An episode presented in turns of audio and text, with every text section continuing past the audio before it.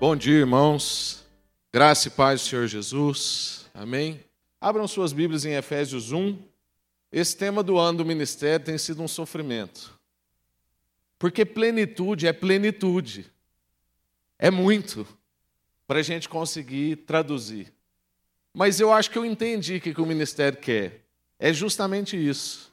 É o nosso sofrimento na busca por compreender essa plenitude. É a gente se colocar diante de Deus, como Paulo orava aqui nesse texto que a gente vai ler, clamando por espírito de sabedoria e espírito de revelação, para compreender junto com todos os santos essa plenitude que já está em nós e que nós somos. Então, tem sido um sofrimento, mas um sofrimento bom. Só que a gente pega um texto desse, uma oração tão sublime como essa que a gente vai ler, e a gente fica assim: eu queria que tivesse um pregador melhor aqui para vocês. Queria que pudesse ser que fosse outra pessoa, porque é muita riqueza que tem aqui. É uma angústia de querer trazer mais do que a gente dá conta. Então, depois que a gente lê esse texto, eu quero orar quase que a mesma oração do apóstolo para a gente receber esse espírito que independe do comunicador, que independe da performance, mas que comunica, que faz o que ele quer no tempo que ele quer. Um dos grandes problemas que a gente vive com os avivamentos, e infelizmente nós temos alguns avivaloides, e eu não estou dizendo que não podemos viver momentos de avivamento, mas é que a gente fica querendo manipular os ambientes de avivamento, são impossíveis. Porque o Espírito faz o que quer, e quando quer, e onde quer, e só se ele quiser. Não tem jeito da gente conseguir fazer isso. Por isso que a gente precisa entrar nessa oração e clamar por esse Espírito, porque é o Espírito quem revela no nosso coração. Amém? Efésios 1, no verso 15 até o verso 23. Por essa razão, desde que ouvi falar da fé que vocês têm no Senhor Jesus e do amor que demonstram para com todos os santos, não deixo de dar graça por vocês, mencionando-os em minhas orações.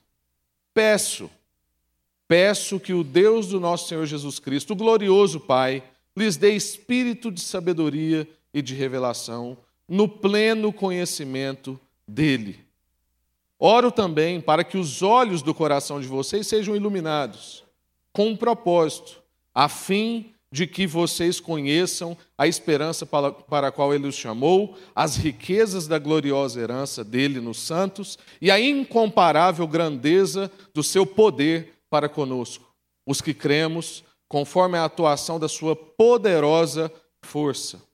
Esse poder ele exerceu em Cristo ressuscitando-o dos mortos e fazendo-o assentar à sua direita nas regiões celestiais, muito acima de todo o governo e autoridade, poder e domínio, e de todo nome que se possa mencionar, não apenas nessa era, mas também na que há de vir. Deus colocou todas as coisas debaixo dos seus pés e o designou como cabeça sobre todas as coisas para a igreja, ou seja, em favor da igreja, que é o seu corpo. A plenitude daquele que enche todas as coisas em toda e qualquer circunstância. Amém. Senhor, nós estamos diante da Sua palavra. Ela é cortante, ela é penetrante, ela é transformadora, ela é o nosso código de vida, ela é o nosso manual mas ela só consegue ser tudo isso no auxílio do Espírito Santo. Então, em nome de Jesus, Pai. Conceda-nos agora, batiza a nossa igreja, batiza a minha vida, com o espírito de sabedoria e de revelação, para a gente compreender, todos nós, os santos reunidos, tudo isso que o Senhor está querendo revelar para nós. Essa plenitude que o Senhor está dizendo, que enche todas as coisas em toda e qualquer circunstância em nome de Jesus. Amém. Graças a Deus.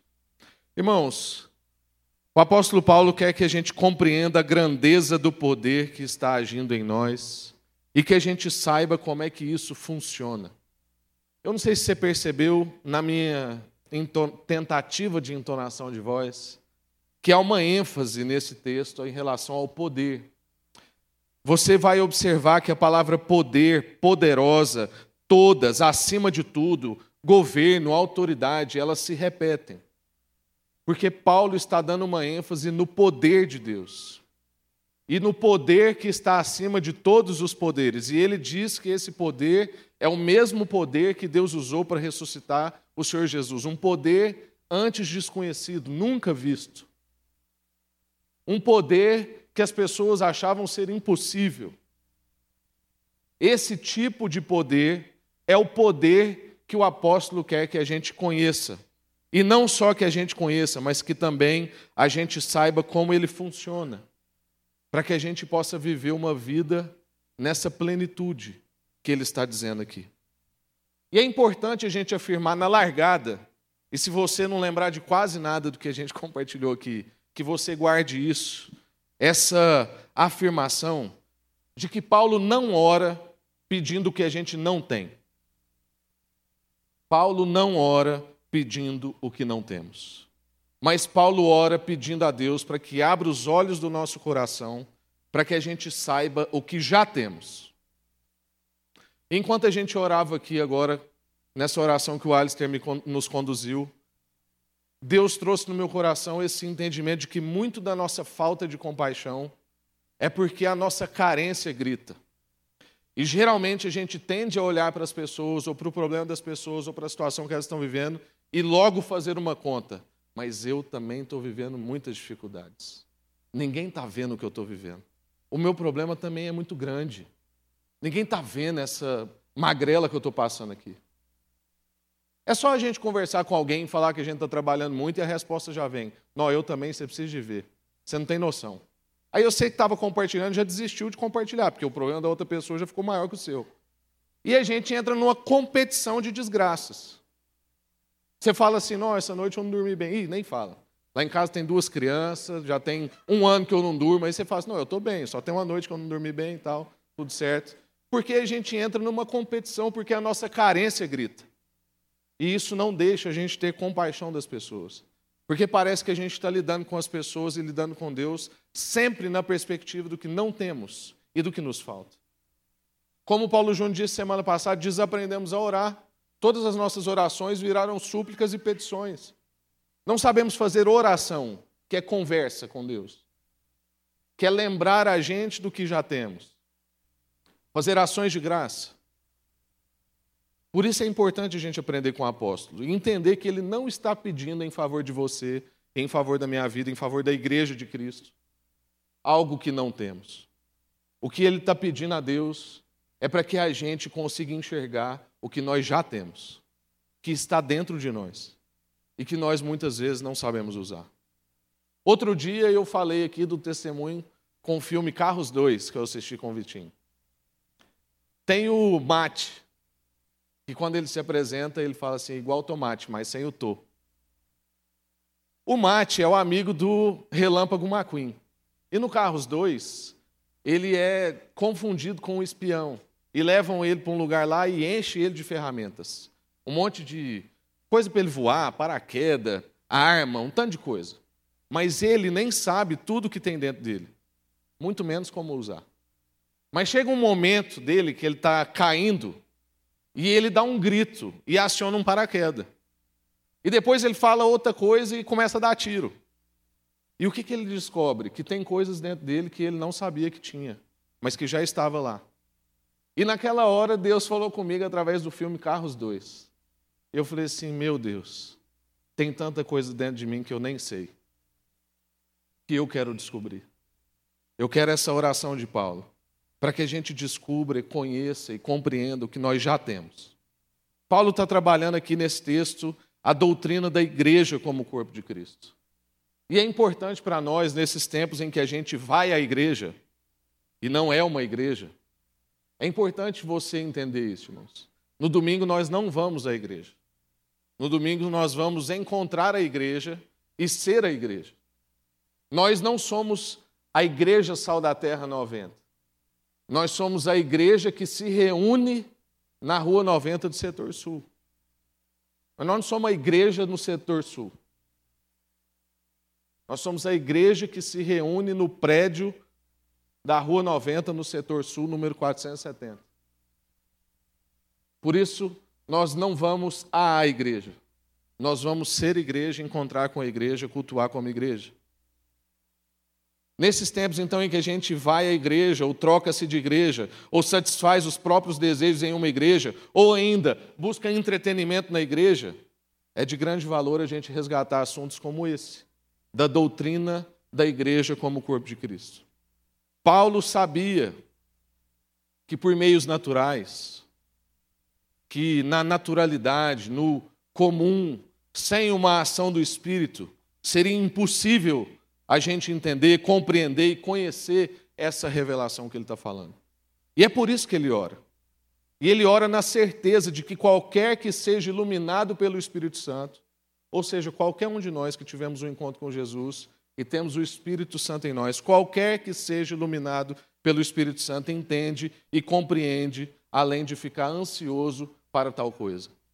Além de ficar ansioso para entender e compreender. E eu sei que tem muitos de nós que têm terceirizado a compreensão e o conhecimento de Deus e das Escrituras para pastores, ou para líderes de pequenos grupos, ou para palestras no YouTube. E você mesmo não tem buscado mergulhar nessa palavra. Mas eu quero te dizer que se você tem o Espírito Santo, você não só consegue compreender e conhecer tudo isso que Paulo está dizendo, como você também consegue ansiar por tal coisa. E logo se debruçar nessa palavra. Matar essa preguiça, acabar com essa terceirização e ir para a palavra e perguntar para Deus o que, que Ele quer te falar nisso que você está meditando. Então eu te pergunto: nós estamos ansiosos por entender o que, que Deus quer nos revelar? Nós estamos ansiosos para viver como igreja, para viver tudo isso que a igreja pode ser e que Paulo está dizendo. Nós estamos ansiosos e animados para compreender essa plenitude. Porque uma angústia que. Uma coisa boa que essa angústia produziu em mim, de tentar entender esse tema e tentar compreender como é que a gente pode comunicar isso, é que isso me deixou ansioso e animado para compreender essa plenitude. Para descobrir como mate o que está dentro de mim que eu já tenho, mas que eu ainda não conheço e não estou sabendo usar. A primeira coisa que esse texto vai dizer e que eu quero compartilhar com você é que em Cristo está a nossa plenitude. Não está em nenhum outro lugar. Não vamos conseguir encontrar essa plenitude fora de Cristo. A plenitude está em Cristo. Vamos reler o trecho em que ele diz: a incomparável grandeza do seu poder para conosco, os que cremos conforme a atuação da sua poderosa força. Deus colocou todas as coisas debaixo dos seus pés e o designou como cabeça sobre todas as coisas para a igreja, que é o seu corpo. Ou seja, tudo isso que está colocado para nós está colocado em Cristo. A incomparável grandeza do seu poder para com a gente está em Cristo, conforme a atuação da sua poderosa força. Essa poderosa força está também em Cristo. Esse poder, logo, opera em nós. Porque qual é o versículo? Cristo em nós, a esperança da glória. E se esse poder está em Cristo e atua grandemente para conosco, então esse poder opera em nós. Mas aí surge a pergunta: como? Como que esse poder opera em nós?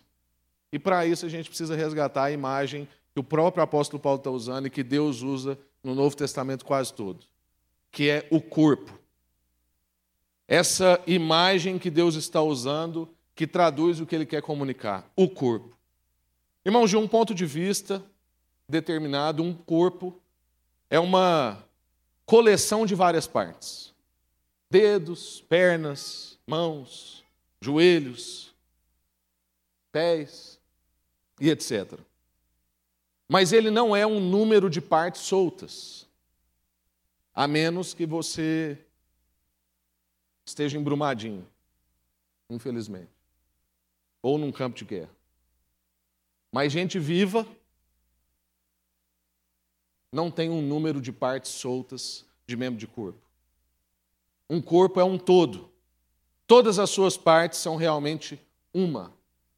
Todas essas partes estão numa unidade orgânica, essencial e vital. E o Dr. Martin Lloyd Jones, que era pastor em Londres, do qual eu gosto muito, e ele tem um livro dessa grossura só sobre Efésios 1, não é sobre Efésios, é sobre Efésios 1.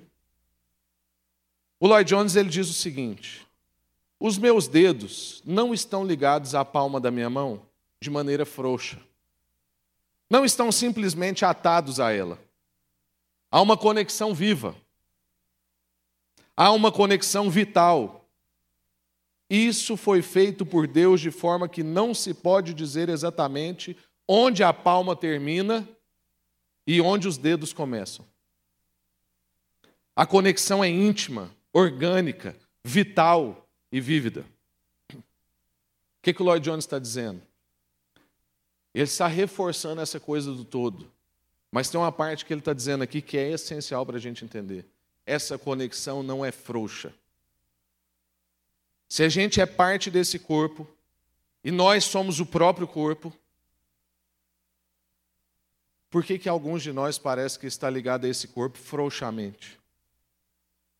Como se pudesse sentar aqui, comer e ir embora, sem relacionar com as outras partes do corpo. Ou vir aqui de 15 em 15, mês em mês, série em série. Tem aqueles irmãos que a gente só vê na Páscoa no Natal e algumas vezes no Ano Novo. Tem outros que a gente vê no culto de ceia, porque parece que o culto de ceia tem uma mística diferente. Parece que não entendemos que a nossa ligação não é uma ligação frouxa, mas é uma ligação de conexão íntima, orgânica, vital, vívida. Irmãos, Deus não usa essa analogia do corpo por acaso. Ele usa ela precisamente porque ela traduz precisamente o que ele tem para nós, como igreja. Igreja de Cristo e igreja em Cristo. Nós, os que nascemos de novo, somos desenvolvidos a partir de Cristo. Por isso que Jesus usa a imagem da videira, porque os ramos fluem a partir do principal. Nós somos desenvolvidos a partir de Cristo, nascemos nele, não estamos ligados frouxamente a ele. É essa conexão vital, orgânica, essencial, poderosa e firme que nós temos em Deus. E aqui tem uma outra coisa. Tem parte de nós que talvez assume essa ligação frouxa entre nós. Mas, irmãos, parece que tem parte de nós que tem uma ligação frouxa com o próprio Cristo, que é a cabeça. Uma ligação que não é essa orgânica, vital, essencial, poderosa, firme, mas que às vezes acontece só uma vez por semana, no máximo duas. E se você tem talvez vida devocional, ela acontece 15 minutos por dia. Mas ela não é essa unidade mística que é o que nós estamos falando. Nós estamos tratando aqui de uma unidade espiritual, uma unidade mística, algo indissolúvel, que não tem jeito de se desfazer, de se desligar. É perfeito como é que Deus inspira o apóstolo Paulo nessa imagem do corpo e coloca Jesus como cabeça. Irmãos, na época do apóstolo Paulo não tinha tecnologia suficiente para saber que tantas coisas dependem da nossa cabeça. Que a cabeça é a parte mesmo, é o centro da energia e do poder, é a origem de onde vêm os comandos, as ordens, de onde vem o controle do sistema nervoso, que o corpo obedece os comandos dessa cabeça. Isso só reforça para nós a inspiração divina das Escrituras. Isso vem de encontro à nossa falta de fé, talvez, na inerrância das Escrituras. Porque, irmão, se isso não foi inspirado por Deus, Eu não sei como é que o apóstolo Paulo descobriu isso. Só uma revelação do Espírito. É essa imagem que as Escrituras estão trazendo para nós, que nós não temos vida fora de Cristo. Toda a energia e todo o poder provém dele, da cabeça. Como cristãos, irmãos, nós não temos vida independente. Então, nessa compreensão, nós podemos agora lidar com as dificuldades da vida e podemos lidar também com as afrontas de Satanás.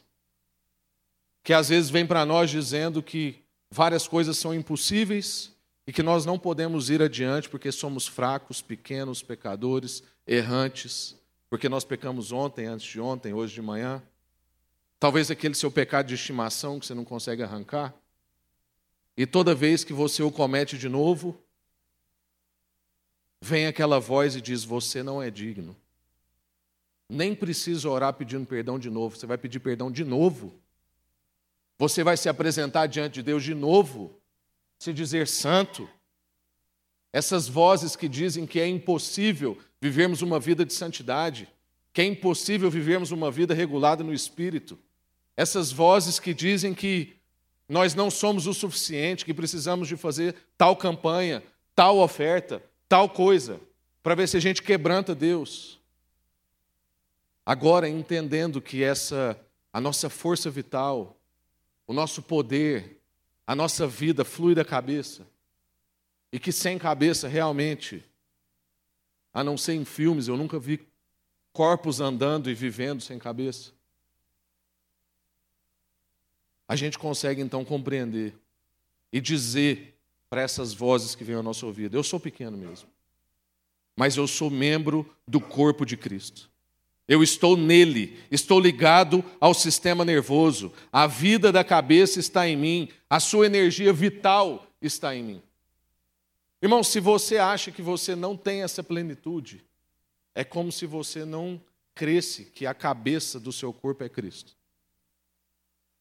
Porque se Cristo é pleno, e é dessa cabeça que flui toda a vitalidade, então, irmãos, a plenitude está em você. Essa cabeça está ligada em mim. Essa cabeça está ligada em nós como igreja. E a sua energia vital está em nós como igreja. Por isso que membro de igreja não vive sem igreja. Porque essa ligação não é individual. Essa ligação é comunitária. Ele não é o cabeça do Rafael. Ele é o cabeça da igreja. E o Rafael está na igreja. Graças a Deus. Jesus não está levando você para a eternidade. Jesus está levando o seu povo, a sua família. Jesus está reunindo os seus e não a mim. Jesus não morreu por mim na cruz.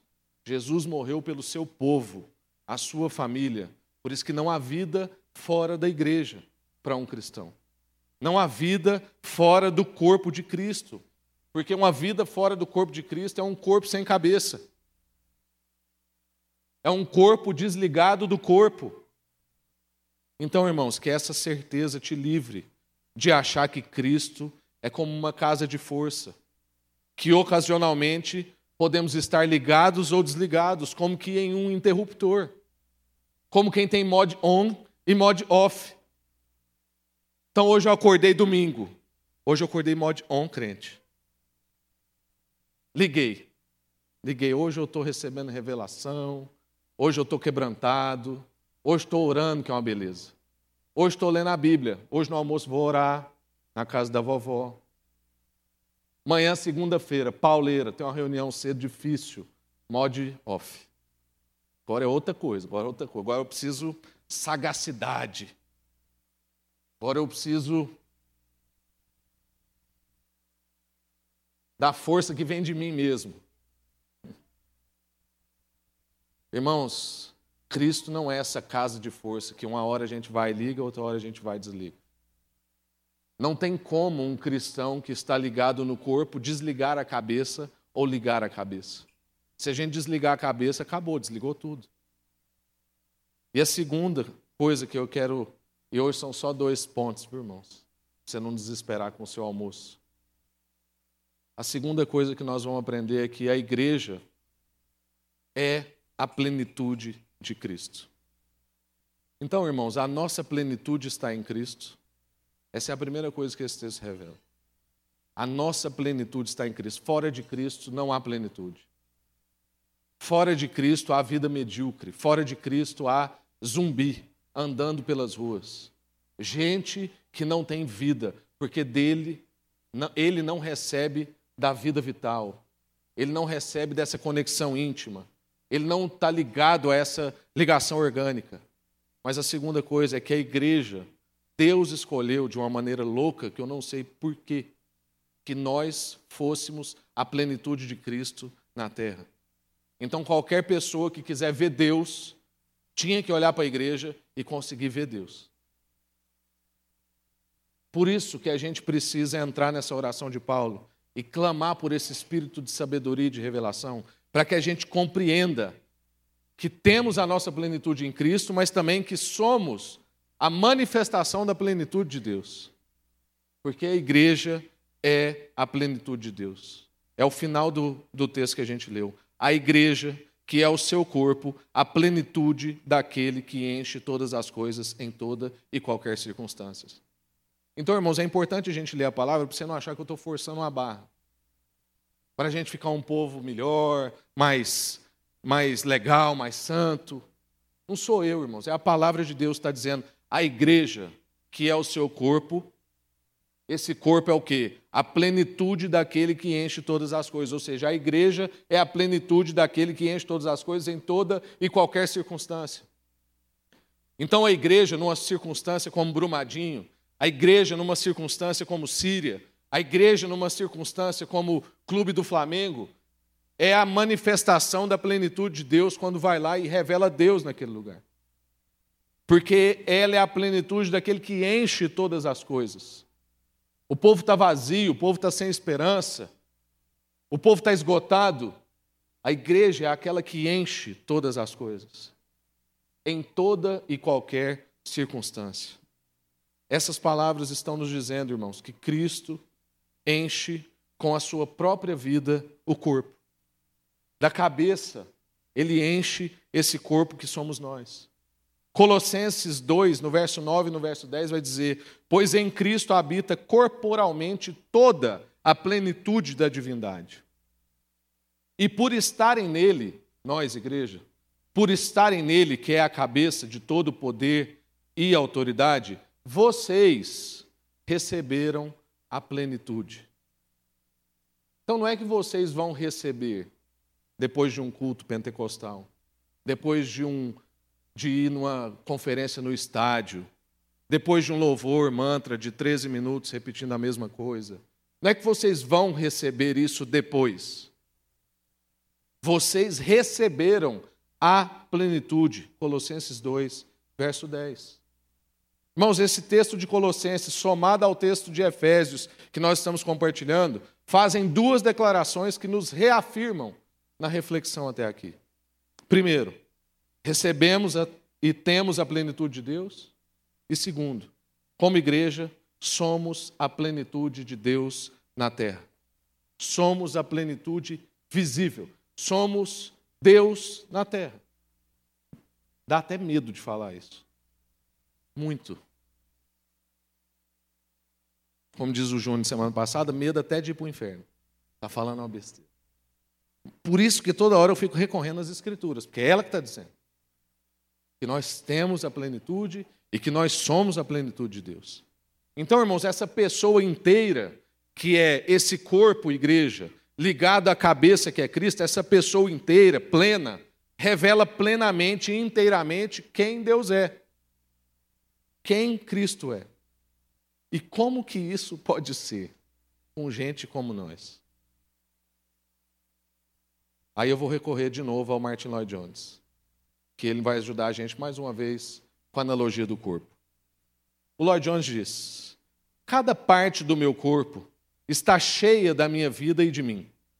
Minha vida e meu ser estão em cada parte do meu corpo.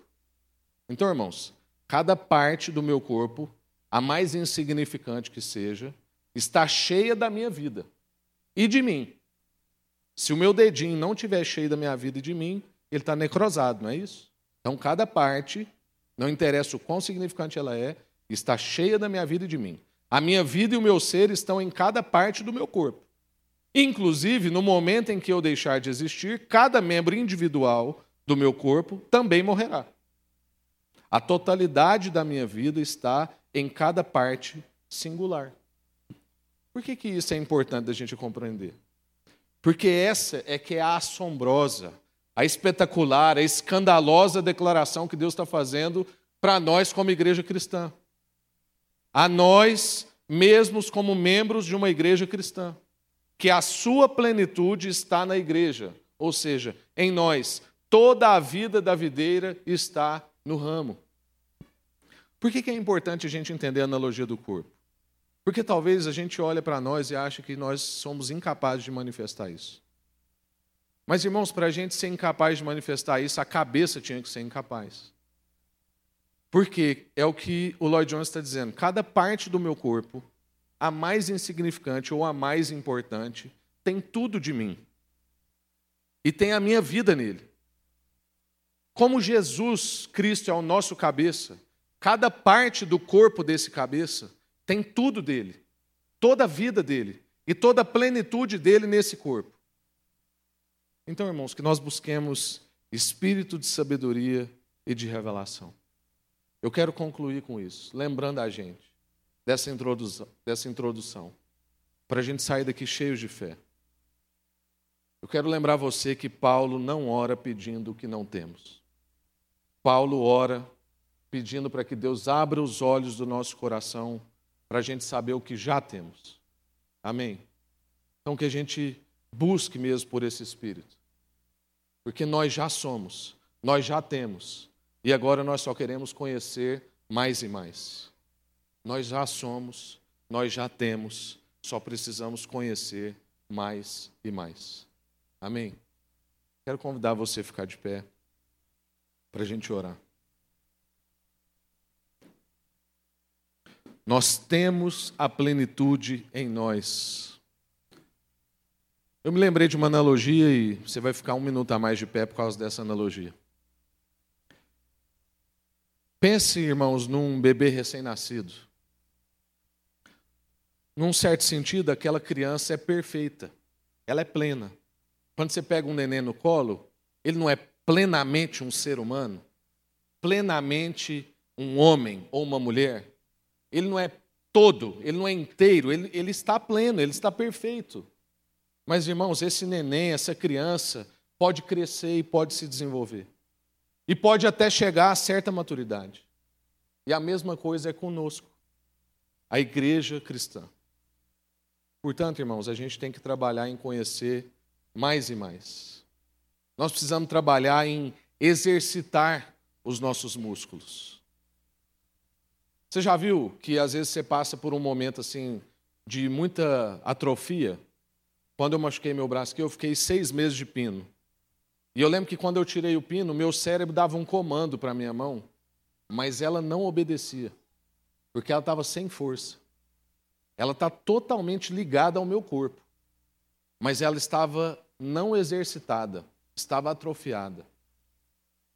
E essa é a diferença entre justificação e santificação. Essa é a analogia que eu queria usar. Porque a santificação exige de nós esse exercício da busca por entendimento da palavra e uma vida que corresponde ao que Jesus tem para nós moralmente. Para que quando o cabeça mandar um comando, o seu músculo consiga responder. Porque se você está sem exercitar, o cabeça vem aqui, fala com a gente, dá um comando, e a gente não consegue. Igual a minha mão não conseguia. Mas tem salvação.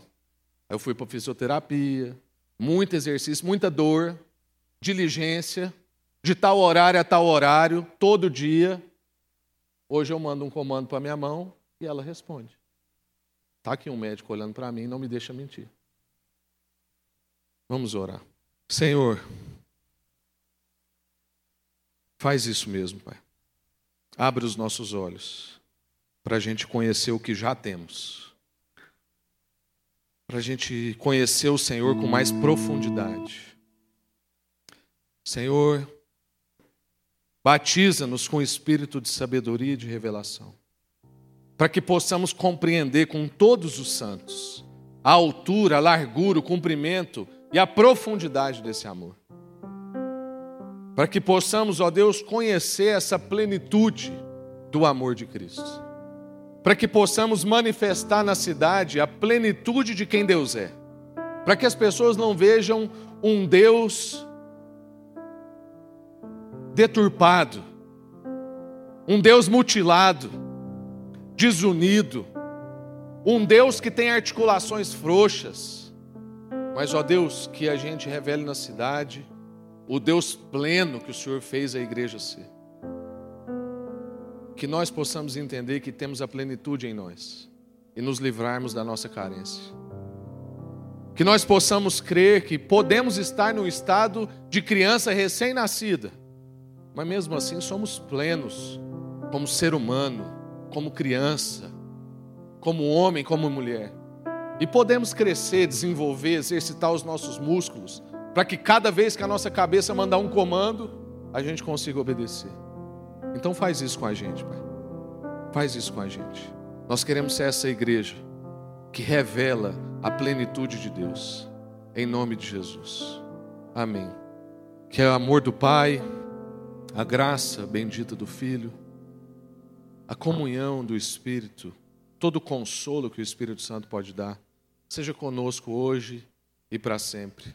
Em nome de Jesus.